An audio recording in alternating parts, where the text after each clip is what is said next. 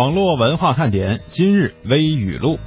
上节目之前，我刚刚 get 到了一个新名词儿，叫“植物系女子”，指的是因为身高太矮，所以只能够呼吸他人二氧化碳的女子。这个说法真的，真的太损了。你最想艾特谁？长沙一位大妈在使用一款叫荷包的软件充话费的时候呢，误充了二十万到理财账户当中去了，真任性啊！对于不太了解智能手机的大妈，在手机上操作这么一大笔钱，你咋看呢？我是真心为大妈点赞，支持大妈啊！既占领了世界级广场跳广场舞，炒爆了华尔街的黄金之后，再杀入互联网金融。日前，球王梅西的蜡像在纽约的杜莎夫人蜡像馆揭幕了。有网友表示，这人真的不是《黑客帝国》里的基努里维斯吗？哎，你快看看我们今天微语录的封面照片，像不？一岁的孩子尿裤子往往被原谅，而八十岁的老人做出同样的举动则会被责备。孩子怎么样成长，老人就会怎样退化。他们其实没有痴呆，只是回归到了孩子的状态。当他们忘记往事，忘记如何吃饭，忘记如何说话的时候，请你们一定要耐心对待。因为这叫做生命的轮回。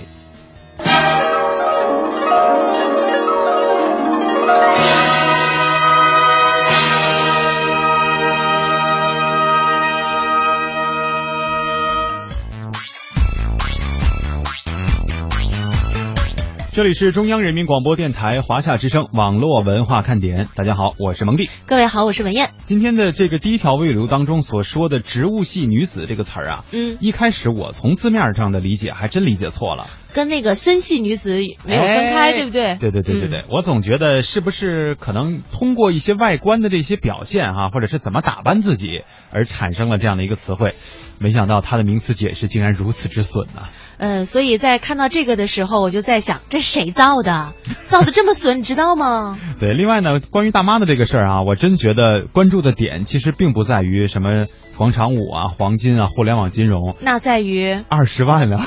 怎么随随便便的就充话费了呢？这得打多长时间的电话呀？就是正常来讲，我们可能在手机当中，比如说呃挂在微信也好，挂在支付宝当中的这个银行卡里，或者是充到这里面的钱，也就二十。嗯，对，差不多。我刚想说五十来的，你那么有钱啊？对，你不还管我借了五十吗？我会还的，你不要老提醒我。就这么说哈，就是大妈竟然在里面有二十万能够充到理财账户当中，嗯，我觉得。这个对于互联网金融是不是太过于放心了啊？嗯，互联网金融啊，现在可以说是方兴未艾，但是其中呢也存在着或多或少的这个危险和陷阱啊。嗯，所以呢，我们各位在使用互联网产品的时候，也一定要擦亮眼睛。首先，我们来说要使用那种呃正规的大的这种企业的互联网金融产品，起码它跑得了和尚跑不了庙，咱们最后还能有个地儿。说理去是不是？对，你要是那个小的那作坊式的，肯定是不行的。是，我觉得这事儿啊，咱俩说的其实挺不专业的哈，因为咱们也不是搞这个的嘛。但是如果大家有兴趣去冲入到这个互联网金融的圈里，可以在周日的这个录播当中啊，收听一就是由一个互联网金融的。企业的 CEO 和创始人，他所带来的这个采访的专题里面呢，我为大家详细的问了很多很多的这个有关于安全性啊，如何去选择呀，如何去判断自己的这些标准的问题。嗯，大家都可以从这里面去吸取经验。是，等到我还了蒙蒂那五十块钱之后，我也要冲入到互联网金融的圈里。你都还了，你还哪有钱？只能我去。对啊，让你一下有一百了。那那五十哪来的呢？这我还是能算清楚的哈。来说一说我们今天的互动话题。呃，每个人呢都有自己特别特别喜欢的东西哈。像这个小女生一般小的时候喜欢洋娃娃，呃，Hello Kitty。对，还有这个呃，反正很多国家都有。就是日本有一个 SD 娃娃，然后呢，那个美国呢那个叫什么来着？那个那个洋娃娃啊，芭比娃娃，对对对。像男生呢，小时候喜欢什么弹球啊，奥特曼啊，四驱车呀，对吧？这都是我们童年的记忆啊。当然，我们今天呢，不仅限于说自己的童年。我们要和大家一起来讨论的这个问题呢，是一碰到什么东西啊，或者是什么人、什么事儿都可以，你就完全的无法抗拒，没有了免疫力了，离不开目光了，是吧？今天我们节目欢迎大家来填空，就是什么什么让我无法抗拒，说说那些让你着迷的人和物吧。啊，一到下午就犯困。你说这可怎么办呢？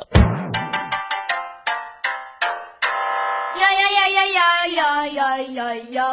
好吧，听网络文化看点呢，谈笑中了解网络文化，斗嘴中感受美妙生活。哎，你看这条互动。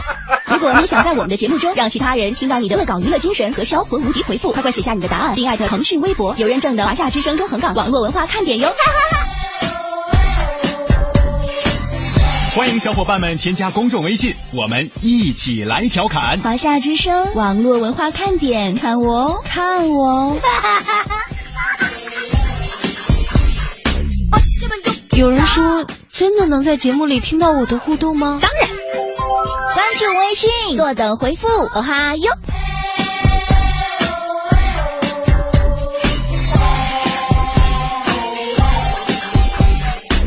嘿，我那边呢？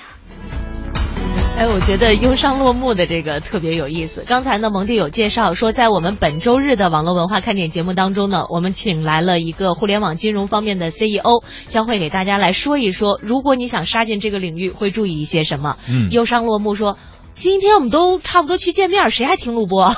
有一定道理哈。那咱再下一周重播是吧？没有啊，我们下午三点就结束了。对对对对对，就是我们组织你们听，你能你不得不听啊。到时候我们会选出一个这个收音机或手机，然后我们一起哎来听一下，看看这个感觉怎么样啊？做了不能白做是吧？播了也不能白播哈。呃，顺便在回复我们今天的互动话题之前呢，我们还是来说一下这个有关于活动的两件事儿啊。第一件呢，也是要感谢一位我们的点心，这个橙子啊。今天橙子呢在微博当中啊跟我呃私信互动了一下，说今天下午他准备前去考察一下这个大梅沙目前的这个什么海滩的这个情况。嗯他说因为可能最近这几天连降暴雨哈，呃，怕这个大家在活动的时候可能不太安全。因为他呢也有很多的这个户外活动的经验，所以呢决定提前的为我们来踩个点儿，非常非常的感谢，辛苦了哈。是因为这两天呀，看到很多的朋友都在给我们晒各种到周日的时候天气的变化情况，呃，然后呢说如果要是下雨的话，可能下海就不是非常的安全。今天橙子也是一再的提示我们，我们说。是，其实很担心，会很担心这个天气的情况，怕到时候特别不如人意啊。嗯呃，不过有一个解决方案，就是附近呢有一个长廊，我们到时候呢可以转移到那里去。另外一个呢，如果要是延期或者是不敢说取消啊，这延期都没戏，我跟你说。就是延期的话，我就会会很担心，我们很多的点心会觉得以后时间更不好再再这个空出来，嗯所以我们还是尽量呃能够在本周日让我们的这次活动给它搞定。对，另外一个呢是要替小东哥啊来提一个问题。这个小东呢前上周五的时候哈，呃带班还搞了一个什么获奖的环节是吗？对，你看那个小东在我们的微信上说。我的礼物已经准备好了，一桶礼盒装色拉油，两桶礼盒装橄榄油，真的假的？我觉得这要这个的话，我们就不帮他带了啊。准备全抹身上。对，他说礼物一大包，签字求捎带啊。呃，另外他想问一下的是，有一位啊，他们是他和舒涵是记得比较清楚的，嗯，就是呃梧桐听雨，是梧桐听雨还是爱尔兰咖啡啊？我也不知道是谁了啊。好像是梧桐听雨。反正嗯他记得。另外一位呢，他说就记得是什么什么猫，是老鼠扛刀满街找猫吗？有可能吧，就是我不知道是哪位哈，因为他也是要替呃让我替他来问一下。我问过他是不是猫尾巴豆，他说不是。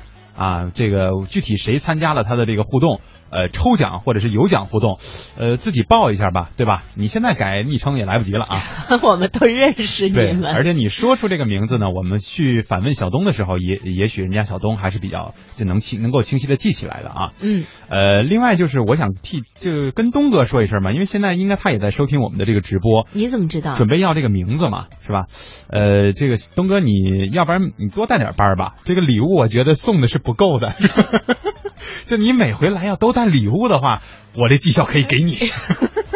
嗯、你看上网络文化看点的主持人从来没有空着手来的哈。以后谁要是再敢空着手来，那就来吧。嗯，好，这个再看一看我们的互动话题哈，关于活动的这个事儿呢，如果大家有什么担忧或者有需要提示的，也可以及时的发送给我们啊。这个诚信赢天下说，我喜欢那个大 SUV 啊，嗯每次看到了都忍不住多看几眼。可能很多的男性朋友会很喜欢这种带有蓬勃气势、蓬勃动力啊，就是喜欢车嘛，对吧？也不是，他关键是喜欢的那种越野性极强，然后整体看起来又比较霸道的这种车。对对对，像我就相反，我的路上我就喜欢看那小车啊，特别喜欢那个 QQ，买七辆连着开哈。这个每每天开一个色儿。哎，对，农夫三全说：“两位下午好，让我无法抗拒的，那就真的只有美食了。我是一个特别爱吃的人，美食眼前总有种口水直流三千尺的感觉。每次路过美食街呢，闻到那些美味的味道，就觉得自己也走不动了，特想吃啊。后半句是兜里是吧？嗯，口水流下三千尺，一摸兜里没有钱。嗯，呃，天天睡懒觉说。”特别喜欢国歌啊，呃，只要播放国歌，自己都会停下来认真听完。那遇到奥运会、国庆等重大节日或者是这样的一个特殊的日子的时候，听到的时候，全身都会紧张、热血沸腾、激动，甚至想哭。嗯。实际上呢，我觉得我们每一个人在遇到这样的场合的时候，都会产生同样的感觉。民族自豪感啊！呃，我记得有一个诗人曾经说过，说世界上没有一个民族能够像中华民族这样如此热爱自己的祖国。特别是在奥运会，当我们的体育健儿能够拿到金牌、升国旗、奏国歌的时候，我相信所有人都是热泪盈眶的。嗯，我记得是在看雅典奥运会的时候吧，当时在学校，嗯，所有的同学都那个。都都在食堂吃饭的时候都起立了，嗯，自觉的起立，然后跟着一起唱国歌，哎，那场景至今都难以忘记。对，非常非常的感动哈，尤其是我记得在奥运会的这个，尤其是北京奥运会，可能因为毕竟是在咱们家门口来举办嘛，呃，印象和感觉会更深一些，也加上会对这个奥运会有一些自己的这个贡献哈，呃，在这个看到中国的运动员能够站到最高领奖台，而且全场都在一起这个唱国歌的时候。我跟你说，那个感觉真的是特别不一样，就觉得我生在这个国家太棒了。是，呃，说到这里呢，多说两句哈。这个前两天的刘翔已经是正式宣布退役了。实际上，我们对他印象非常深刻的是，在二零零四年雅典奥运会的时候，他拿到了跨栏一百一十米跨栏的金牌，嗯，突破了亚洲人的一个体能极限。当然，后来啊，对于他的各种议论也比较多。比方说，有人说啊，你特别会演 啊，或者是怎么样。但是实际上，我们想说的是，我们现在看一个人的话，就是你对于同时代人的这个评判，实际上相对来说。是比较苛刻的，嗯，但是如果我们能够放在历史的这个角度来看的话，你就会发现刘翔在这个时段当中，他的确是创造了奇迹。可能在后来他由于伤痛的这种困扰呀，没有达到我们所有的这个刘翔迷对于他的这个期待。但是你说谁又可以在背负这么沉重的希望的情况下？可以那么轻松的心态去面对每一次比赛呢？是我们对于刘翔或者是同类型的这些运动员啊也好，或者是明星也好等等啊，对他的这个预期和期待，实际上都是人心理上的一个很正常的反应。我们希望他作为一个旗帜性出现，然后一直走在这个最高峰。但是人生谁没有起落呢？是吧？嗯嗯。或者更多的是，我们希望以后我们国家的体育运动员能够为我们升起国旗、奏起国歌的时候，同时享受到体育运动带来的这个乐趣。嗯，就像马辉说的，最喜欢的就是自行车的极限运动，无法自拔，还给我们发了一些自行车极限运动的照片，看起来的确呢是让人心潮澎湃。这是他本人吗？看着是从一视频网站来的图。这个小瓶盖啊说，让我无法拒绝的呢，就是帅哥在街边跳舞。会让我忘记周边所有的事物，这要有两种情况区分了啊。一种呢是说的年轻小帅哥在这个街边啊放个录音机啊什么的跳街舞，对吧？另外一种呢就是帅哥跟着阿姨啊晚上在广场上跳什么点儿四，哎，这个舞蹈，这个这个也很好啊。很很好吗？我觉得很很养眼，很很接地气。对，阿姨们觉得很养眼。这个其实这些所谓街头的运动啊，对于年轻人的吸引力还是比较大的。呃，他说这个呢，让我也也有一个想法，就是每次有时候晚上回家比较晚的时候哈，呃，路过我们家楼下那个胡同，经常有那个玩轮滑的。嗯。我对他们有的时候也是无法抗拒啊。你也渴望那种这个风一般的汗指的感觉，对，我就噌一下刹住车，你们先走，你们先走啊！我还以为你噌了一下刹住车，让他给设一路障。就我无法抗拒嘛，我只能让啊。猫尾巴豆说：“我对汪星人和喵星人简直毫无抵抗力。毛茸茸的耳朵和精怪的眼睛，萌到没朋友。特别是，呃，撒手，特别是撒手梅是什么？是一种品种吗？不不不知道，嗯、说爱爱惨他那个看起来威武霸气的样子，是不是就是那个什么茶杯狗那种感觉吧？啊猫是吧？但是看起来威武霸气的样子，实则内心一脸蠢萌的性格。以前总觉得他很拉风，现在呢却是蠢的代名词。嗯沙皮吧，我 对这个狗斗牛犬啊，猫星人和汪星人的品种实在是分不太清楚。对我也只能说出这么多来了啊。蓝宇哥说，再往下说，他就露馅儿。蓝宇哥说植物系啊，咱们前面提到的那个植物系女孩女子哈、痛处啊，他说，这我们就不再放大了啊。呃，这个天气不好，心情不爽，说燕儿姐换地方之后啊，我又回到了组织，现在听节目累呀，双手要工作，我大腿夹着收音机的天线才能听到你们的声音啊，这是什么高难度的姿势啊都？就是才能够让信号接收的更加好一点，是吗？辛苦你了。山猪说，二十四号网络文化看点见面会让我无法抗拒，因为这几天呢，天天都议论这活动，让点心们真的有点迫不及待了。支持你们啊，就是为了那天的见面，想想都有点小激动呢。其实我们现在不是小激动，我们俩现在是老激动了。对，关键是我们也特别期待着这个天气的问题啊。嗯，是，嗯，接下来呢，我们来说一个可能让很多人都没有办法抗拒的，就是前一阵儿周董结婚的时候，嗯是吧？是在一古堡里盛大婚礼，应该是所有姑娘们心目当中的一个梦。对啊，现在呢，我们看到上亿元的意大利古堡来到了淘宝上，嗯，淘宝不是前一阵子在说各种卖那个海岛嘛，是吧？对这个第四站呢也开启了，这次拍的就是刚才燕儿姐所说的意大利古堡，还有很多的公寓啊。而且呢，根据国外的这个，包括意大利的这个当地法律哈，这个竞拍者如果拍成了，那你是拥有永久的产权的。这事儿吸引力确实不小，我们也跟随记者一起来关注一下，有没有人拍呀、这次拍卖最大的看点是占地两千八百三十一平米的维罗古城堡别墅，这也是罗密欧与朱丽叶的电影取景地，起拍价为一亿元人民币。拍卖成功，堡主将拥有永久性产权。同时起拍的还有一百零三套位于米兰市内的公寓，起拍价从三十万到五十万欧元不等。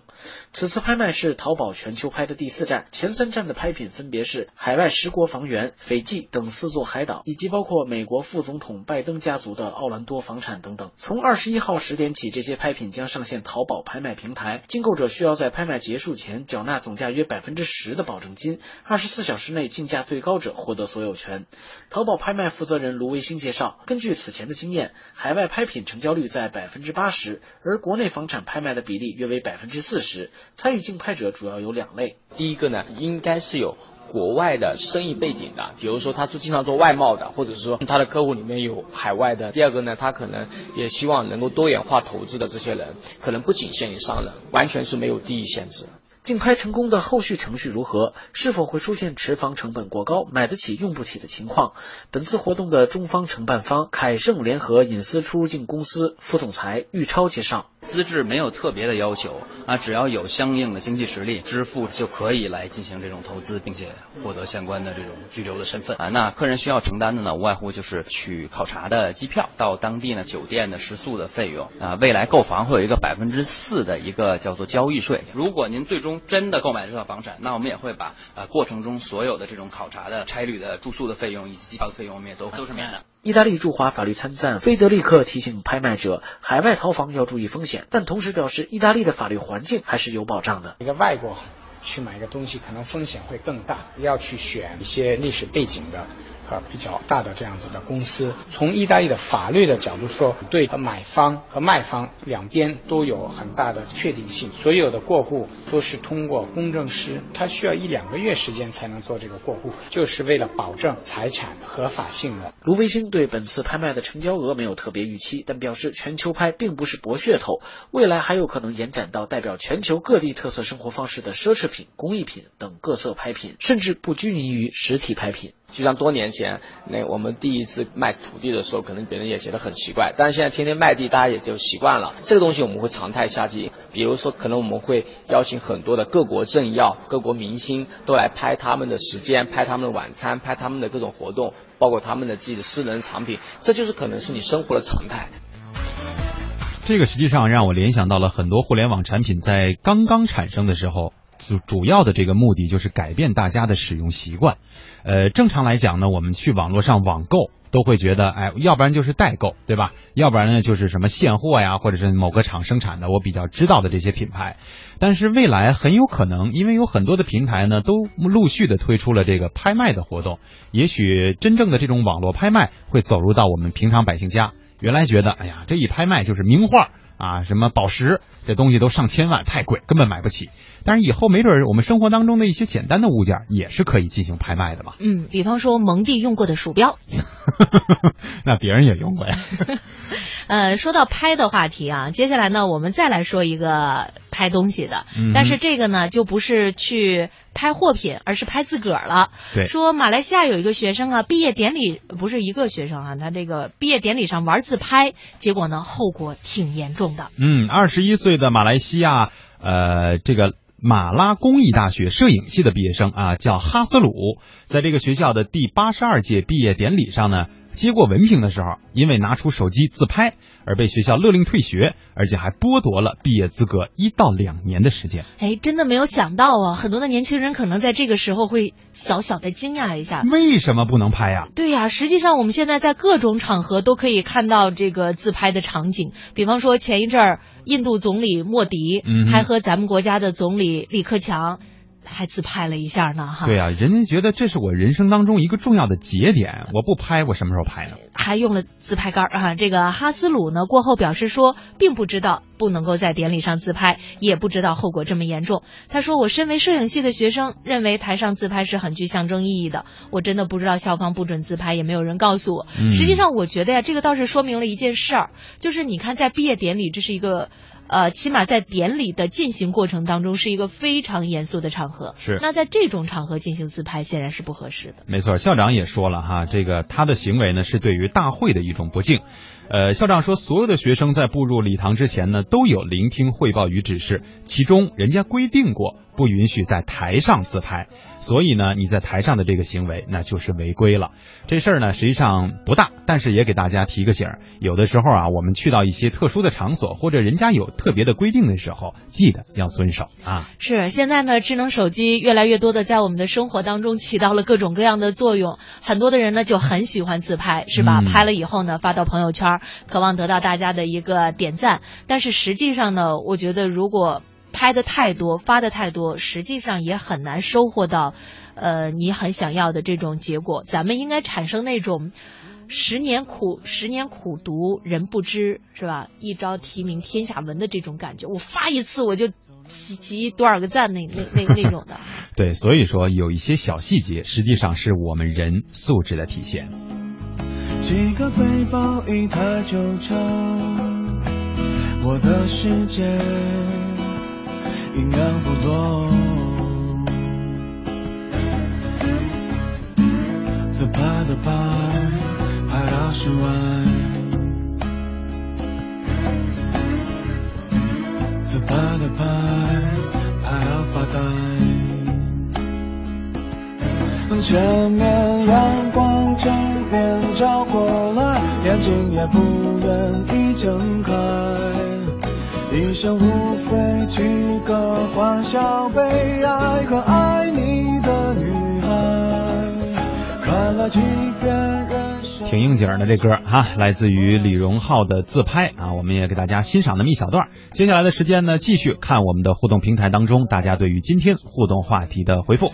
我先来插播一下猫尾巴豆对这个撒手梅的解读。现在我们才知道，原来这叫哈士奇。嗯啊，他说为什么叫撒手梅呢？是因为出去遛狗啊，你要是一撒手，它立马就跑没影了。所以呢，哈士奇又叫撒手梅，运动能力比较发达。对这个哈士奇，我身边也有同学原来养过，确实是属于比较闹腾的那一类哈。嗯。陈子健说：“下午好，两位，机械啊，无论这无处不在的机械，让我无法自拔。”大到轮船、飞机，小到机械表、模型车，啊，运转的这个引擎声让我真的是无法自拔呀，还真的是男生有的时候对于这种机械工业特别特别的感兴趣，嗯觉得我要是能露两手啊，把什么东西修好是一个能耐啊。对，所以呢，很多的时候我们会看到有一些这种自己的 DIY 的产品啊，很受欢迎。为什么呢？就是满足了男士们自己动手的一个欲望。嗯我倒是想到了，既然男士们爱机械，那么女士们在面对什么的时候会迈不开步呢？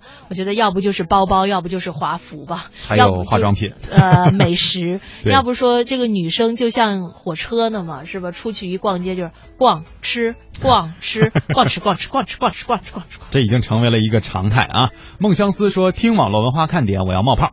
看到人家把这个吉他弹得比自己还好，我就忍不住想和人家交流，心里老激动了。所以在这个玩乐器的界里，经常有一个词儿叫斗，对吧？斗琴、斗吉他啊，都是一种表现吧。其实有的时候，我我们可以抛开这种竞争的意识，仅仅是为了这个技艺方面的一个交流。我觉得这才是你追求音乐、追求艺术的一个比较终极的目标啊。实际上，在日常生活当中弹弹吉他呀，我觉得还是非常的修身养性，同时呢，也会培养一下个人的音乐气质。嗯相对来说，吉他也比较好学，比较好弹。对是吧？它比别的乐器呢没那么占地方，呃，另外呢还可以自己这个边移动着边弹哈，嗯移动乐器。嗯，所以呢，我觉得如果要是有机会的话，可以好好的学习一下，听听别人是怎么弹的，呃，自己呢也可以练一练。到时候在我们的听众活动当中，也可以把你的吉他背来，给大家弹上一曲。对，这绝对是一个展示自己的好的舞台哈。嗯，因为爱也是喜欢音乐的。他说让我无法抗拒的呢是走过琴行，呃，看到那部钢琴就很想进去弹一首。看来本身也是有这方面的技能，是吧？嗯，会弹什么？两只老鼠，两只老鼠跑得快。小时候我们唱的是老虎琴。行了，放首歌吧，你别唱了，歇会儿。半点的广告过后，我们再见啊。快乐，那年几岁？看透还没学会，心里面住着一个鬼。快乐，不是只红酒杯，狂欢换一次醉，醒来后也更黑。我以为长大一些，冷漠一些，对谁都防备，可以让快乐逃走又回归，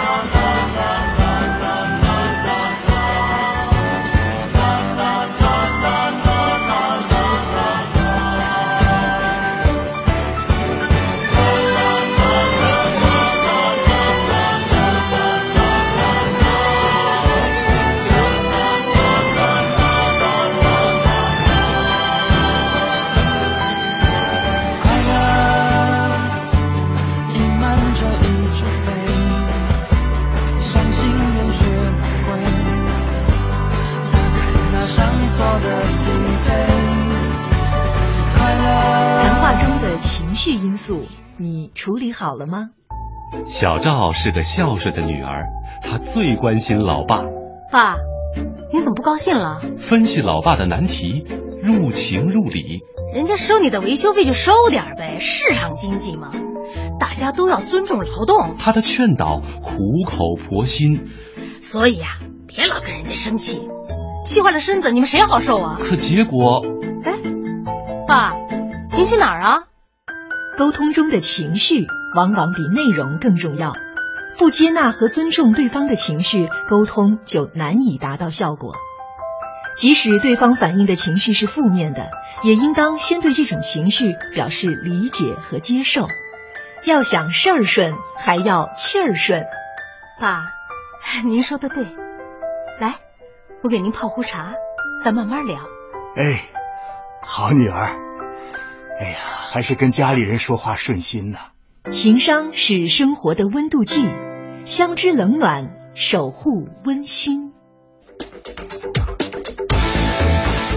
欢迎继续收听，这里是中央人民广播电台华夏之声网络文化看点。大家好，我是蒙蒂。各位好，我是文艳。今天我们说的这个互动话题呢，是什么东西呢？或者是什么人呢？能够让你根本无法抗拒啊？嗯很多人都发来了自己的这个小爱好、小观点，我觉得都还挺可爱的。你像这个蓝宇哥说，我对萌萌的小孩子就没有免疫力，不管男孩女孩，一看见呢就忍不住想要靠近，心里会觉得甜甜的。如果他们可以亲我一下，我觉得一整天都很开心啊，萌萌的好可爱。嗯哎我记得上回办活动的时候，还有小孩亲我来了呢。真的呀？啊，就是家长抱着来参加活动爬山嘛，然后就跟那儿、啊，怎么没有人来亲我呢？有有有我怎么有有有有有有有吗我记得挺清楚的，有。亲我你都记得？那你在我旁边嘛，就是亲完了这个亲那个嘛，是吧？是嗯我对小孩也没什么免疫力，但是我可能更偏向于那种就是半大不小的那种小男孩，因为嗯他属于比较就是可爱的调皮的那个阶段。我觉得挺逗的，有时候他会做一些挺傻看起来挺傻的，但是挺好玩的这事情。是那个呆萌呆萌的这种感觉，对吧？对对对对啊，其实呢，说到今天的这个话题啊，我在想，我们听节目的各位朋友有没有一些明星的粉丝啊？嗯实际上呢，我我我的最近我的这个偶像蒙蒂也知道你还，最近吗？呃，就是大概最近一段时间都在持续，快半年了，您 哪有那么久？那电视剧没有那么久哈，啊，对对对对对，钟汉良是吧？别说出来。你是不是把自己的偶像名儿都忘了？没有，我就在想是是什么？就是现在有的时候我们会在探讨这样的一个现象，就是粉丝对于他的偶像到底是一种什么样的心态？嗯我突然想到了我们网络文化看点的各位点心们，就是对于节目、对于主持人的这种喜爱，真的是无私的，对发自内心的。你说能够从这儿得到什么吗？可能我们带去的那点奖品，对于大家来说。就是价值是没有那么高的，嗯对吧？嗯价格也不贵，但是呢，就是很多朋友就是出力啊，出车是吧？那个出了自己很多的这种时间来帮我们把这个活动做得更好，我觉得这就是一种无私的喜欢，特别特特别特别不能抗拒。那你再唱一遍《两只老鼠》吧。我忘词儿了，刚才有人说哈，说两只老鼠一出来，马辉说：“我电脑屏幕上一屏幕的水啊，全喷了。为什么呢？”从来大家就没有听过两只老鼠这个版本，因为爱说还接的挺好，除了两只老鼠啊，只要有谱，啥曲子我都能弹。哇，因为爱你太厉害了哈，就是实际上两只老虎人家也会，就是不会两只老鼠啊。没办法，这是我首创的嘛。嗯那个，我想问一下，到时候你是不是可以在现场给我们弹一个曲子呢？你绝对是个诗人呐。周小旺啊，说我对各种好吃的东西都无法抗拒，所以呢，我是一个小胖子吃货。我为自己带点盐啊，哎呀，盐多了，盐多了，去喝饮料。这个生命当中充斥着各种吃喝零食，我觉得也是一种享受。但关键呢，咱时不常的也得关注一下自己的这个胃啊。为你所心说，让我无法抗拒的就是听你们的节目哦。后边俩字儿干什么？呵呵。对，这一呵呵，让我们心里凉了半截儿啊。嗯，小龙说：“让我无法抗拒的是鱼竿儿，我是垂钓爱好者，每次出去呢逛啊，都先跑这个卖钓鱼用品的这个店去看，而且呢进店是必买。家里现在很多鱼竿儿，有的都没用着，只是喜欢就买了。这边还你的消费观倒是比较任性，是吧？但是对于自己喜欢这个东西呢，倒来说倒也是无可厚非的。呃，据我的了解，因为我们家楼下这个就有一家渔具店，就专门卖，就那么多年了，我其实很少见到有人进去买，但是他依然坚挺着啊，依然在这儿办着。这不是有像那个谁小龙这样的热心的钓鱼迷们吗？是人家都趁你没关注的时候，人家进去买了。对看你什么时候不搁那儿过，人家进去。不是你躲我有什么意思？躲你就怕你说呀，我又不是来收税的。在节目里边说呀。这个，因为我们我们家楼下这个渔具店啊，因为离地铁特别近，就在地铁边上，所以每次要是经过，就是大家你说，嗯，去关注度应该还是蛮高的，每次过都会有人看得到，但是很少看到有人就是在里面进出或者是在里面去购物。我还真的是啊，少说得有七八年了，这家店，嗯我还真一次都没进去过。是吧？嗯你瞧人多那个兴趣吧，可能兴趣不同，啊就指没指着赚你的钱。对他知道从我这儿抠不出来钱，根本不对我做宣传啊。嗯，有一些朋友呢在问我们网络文化看点的这个 QQ 群的群号是什么？说在群里边啊召集一下自己身边的朋友啊，然后打算一块儿去大梅沙。呃，我们的群号是三四三四三零三六三四三四三零三六。可能呢，现在有一些朋友说刚入群的时候。呃，会被欺负啊！我觉得这个欺负呢，应该是带引号的。但是有一些朋友会不开心，是因为总觉得有一些老的这个在 Q 群里常混的人哈、呃，有点欺负我们，呼风唤雨的哈对，欺负我们新来的。但是实际上，呃，会有这样的什么情况呢？一是大家用这样的一种方式来表达对于新人的。一个欢迎，嗯只不过这种开玩笑可能不是所有人都可以接受适应得了，对对对。啊、所以呢，我们也建议一下我们常混迹于 QQ 群的朋友，对我们新来的朋友呢多一些鼓励和支持。嗯我们新来的朋友呢，咱也别那么强的玻璃心，是吧？对，放开一点心态，和大家多交流，肯定能打成一片。而且我觉得新人哈、新朋友加入到我们的这个群里呢，要有一种换位思考的心态。嗯为什么这么说呢？就平常上节目呢，这些所谓的江湖老油条啊，被我们弄得够呛，所以呢，在群里就可以呼风唤雨一下，也是寻求一种心理安慰吧。等你变成了老油条，是吧？不人家说你们俩呀，我们是没好意思埋汰，要埋汰起来那不容易多了吗？埋汰这词儿是一北方话啊，大但呃大致意思是说调侃啊。但是关键是你发了，我们可以不说呀，这才是有决定权的啊。好，刚才呢，我们是说我们可以不说，但是有一些事儿呢是不得不说。当我们和运营商的关系仅限于每个月去买个套餐，当有一天我们甚至连手机号都不需要了，那我们的三大运营商该怎么办呀？嗯，最近大家也比较关注这个运营商调整资费的事情哈。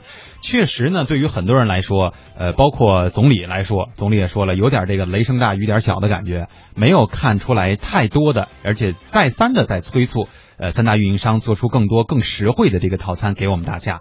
那么现在呢，像微信啊这样的 OTT 语音服务呢，也给很多的运营商造成了巨大的危机。有一些国家好像运营商就国有的这个运营商都倒闭了。那么其他的国家运营商到底他们都是怎么做来平衡这之间的关系的呢？今天我们就来跟随奇虎三六零的董事长呃周鸿祎一起来探讨运营商的危机。我们来听一听他的说法。用户因为信息对称之后，你们有没有感觉用户的话语权在增加？包括用户互相之间的吸引力，就影响力也在增加，对吧？所以在这种情况下，以后消费者跟商家之间，原来很多都是不对称，是一种不平等的关系。在这种不平等关系下产生了广告模式、促销模式，在未来的商业时代不一定管用。所以谁离用户越近，谁能直接把握用户，我觉得谁未来在产业链的影响力就越大。那么我再举一个可能有些人不爱听的例子，就是说，其实运营商在未来三年日子会非常非常难过，就做不好，他们甚至都可能会面临收入的急剧下降。为什么？因为微信起来了。好，大家仔细想一个道理：微信对运营商的颠覆是为什么？是因为把短信免费了吗？是因为短信没收入了吗？错了，对运营商的体量来说，一年丢掉几百亿短信收入根本不在话下。但是，微信对运营商最大的打击是在于把它和用户之间活生生给切开，把这个 connection 给断掉了。原来全世界最好的生意，我觉得是什么？是运营商的生意。为什么？运营商他的用户啊，既是用户，又是客户。你每月向运营商掏钱，所以你是客户，但是你离不开运营商。如果过去运营商网络一断，你的电话抓瞎了，你立马就受不了。所以这是考量你的用户粘度的一个很重要的指标。所以运营商只要用户在，他有太多的方法来挣钱了。但是呢，微信把它颠覆掉之后，今天对运营商来讲，最可怕的真的不是收入的降低，最可怕的是用户慢慢不用运营商的服务。今天你会发现，用户和运营商的关系会变成什么？不就是每月去买个套餐吗？那你再设想一下，用户每天在手机里用的是什么？用的是微信的服务，每天在里面聊天，只有谁最了解用户？用户最认知哪个企业？过去运营商一谈携号转网都怕的要死，为什么？大家觉得那个号很重要，那代表了客户资源，将来谁还要那个号呢？如果你想以后免费上网无处不在，到处都是免费 WiFi，你有一个 email 地址，你有一个微信号，你有一个 QQ 号，你就可以跟你的朋友聊天打电话，你真的还需要运营商那个号吗？当然这是最悲观的一个描述。所以在这种情况下，到某一天，美国的谷歌已经自己在埋光纤了，他们还要发卫星、发无人机、发气球，等到他们把运营商的网络最后那一关过了，运营商就彻底被颠覆了。所以这个颠覆就发生在三年，而我认为这个最大的颠覆就是用户和运营商之间失去了联系。所以用户以后跟运营商每个月在网上买个套餐，他对运营商有感知吗？没感知。今天买个手机，谁的卡便宜，谁的流量便宜，他装谁的卡，反正现在谁的卡都能装。所以你会发现，运营商互相之间打来打去，打了这么多年，其实不分上下。但是为什么会这么轻松的被互联网给边缘化掉了？其实我觉得就是因为他们不太理解这种互联网 connection 的重要。所以我讲了这么多呢，我就在想强调一点，就是说。今天谁能够把自己的生意变成跟用户的一种联系，我觉得谁就能在未来的竞争先能占领先机。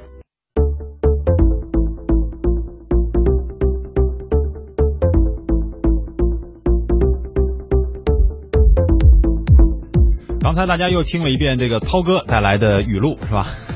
鼓励大家在二十四号呢与我们相聚啊，在大围沙。接下来的时间呢，我们要继续来关注一下互联网上的事情。我们来关注一个神奇的现象，就是据说呀，哥伦比亚大学啊，世界著名的学府被中国学生承包了。真的吗？哎，粉丝数超百万的微博大号假装在纽约，近日呢发了一份美国哥伦比亚大学统计系硕士毕业生的名单，一眼望去啊，齐刷刷全是咱中国人的名字。嗯，这个我看到这名单了哈，这个照片当中呢，通过名字的拼写可以推算出来，二百三十一个毕业生当中，中国内地学生大概有一百九十个，占了百分之八十二，还有港台的学生六人，华裔学生三人。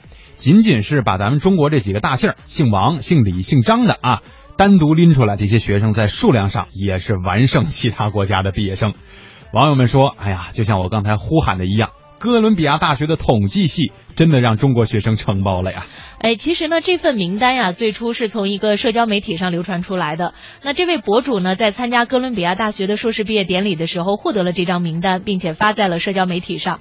呃，所以呢，网友们也都不遗余力的对此调侃了一番。嗯中国网友说：“心疼在这个专业的外国人，还以为自己在国外读书。”真的是哈。哎，其实，在这个时候，我稍微有一点疑问，就是为什么这么多中国学生会选择这个专业？嗯，后面会有解释的一个理由啊。嗯，这个个一位严谨的外国网友呢，也出了道题啊。我觉得这还真的是一个学统计学的学生应该有的思路。他说：“请问，在任意给定的统计学列表当中，存在两个姓丁的和两个姓董的可能性是多少？”这个答案虽然我不知道，但是我知道，咣的一下。统计系的学生们可以把结果给说出来。对，而且可能这两个姓啊，对于很多外国的朋友们来说还是比较陌生的。一般好像在国外，大家见的定更多的是姓张、姓李、姓王和姓陈的比较多啊。嗯，就像我们知道这个国外的一些这个熟悉的名字，比方说 John，嗯啊，什么 Tom、Jerry，嗯，那个这不是猫和老鼠吗？啊 Jackie 是吧？等等的这样的一些名字哈。嗯。呃，有一位网友他叫 Sweet 吃鼠猫吃猫鼠说。你这名单是真的吗？如果是真的，越来越多的中国孩子毕业于世界名校，那对国家是好事儿哈。嗯，可以有更多的机会呢，到外面去走一走、看一看。世界那么大，我想去念书。对网友的观点呢，大致可以分成两派，一派呢是趁机吐槽的啊，说这个哥伦比亚大学的统计学硕士果然是很水啊，水分很大。另外一派觉得取笑世界名校的项目很水，取笑中国学生多，完全是失败者的心态。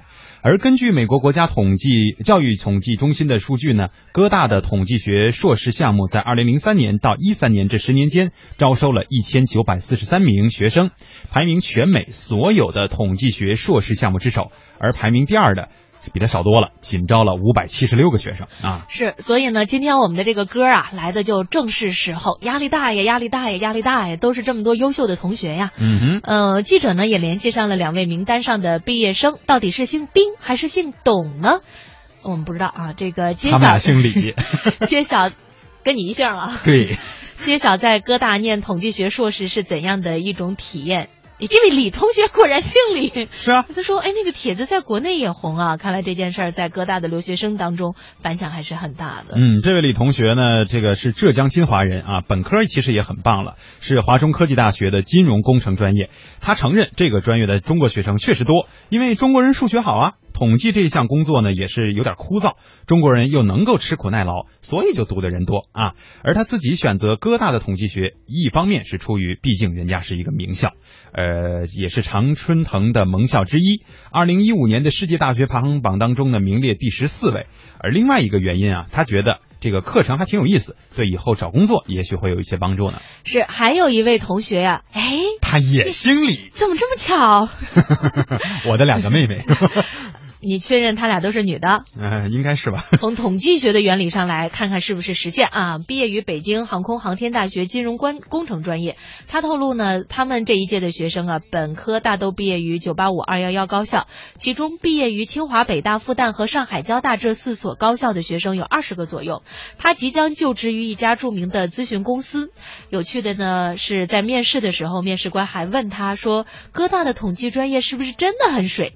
他的回答也充满了自嘲精神，说是很水，但这水啊也很深。嗯，实际上呢，对于中国人的这个算术能力强啊，是有很多段子的。对，呃，说有一个中国人呀，在一家外国超市结账的时候，呃，往上看啊，在心算算这个，比方说他买了两斤白菜，每斤白菜呢五毛九分钱。嗯，那这两斤白菜到底多少钱？哎，往上一看。大致呢就把这个结果给算出来了，当时很多老外非常的震惊，说往上一看就能算出来，这就是传说中的云计算吗？所以大家都在看天儿，是吧？这只是个段子，但是其实啊，说起来能够考进人家哥伦比亚大学，就算这个专业可能在哥大不算是特别好的，或者是最好的，也是本身一种能力的体现了。呃，我们在此呢也是鼓励大家，呃，能够有机会走出去当然好。如果没有机会走出去，也多利用互联网的这个平台补充自己所需要的知识啊。另外呢，就是多结交一些朋友，我相信在朋友那里你可以获得很多的信息和资源。嗯，点，这是我们的一位老的点心朋友了，说二十六号就辞职，那二十四号呢预约了到医院做体检，然后回四川，感觉很悲剧。没有关系哈，只要心在，我们永远都在一起。嗯，啊，橙子呢也给我们做了一个重要的提示。已经到实地看过了，效率不要太高。对，他是中午出发啊，下午就帮我们已经考察过了，而且还询问了相关的专业人士啊。嗯，他说确实呢，可能因为下雨的缘故，需要注意，大家注意安全。潮水有可能涨得很厉害，如果是吧，像燕儿姐这样的，您就甭甭游了啊。这个他说那边的管理员也说了，这边呢涨潮，估计呢也会是台风的一个影响。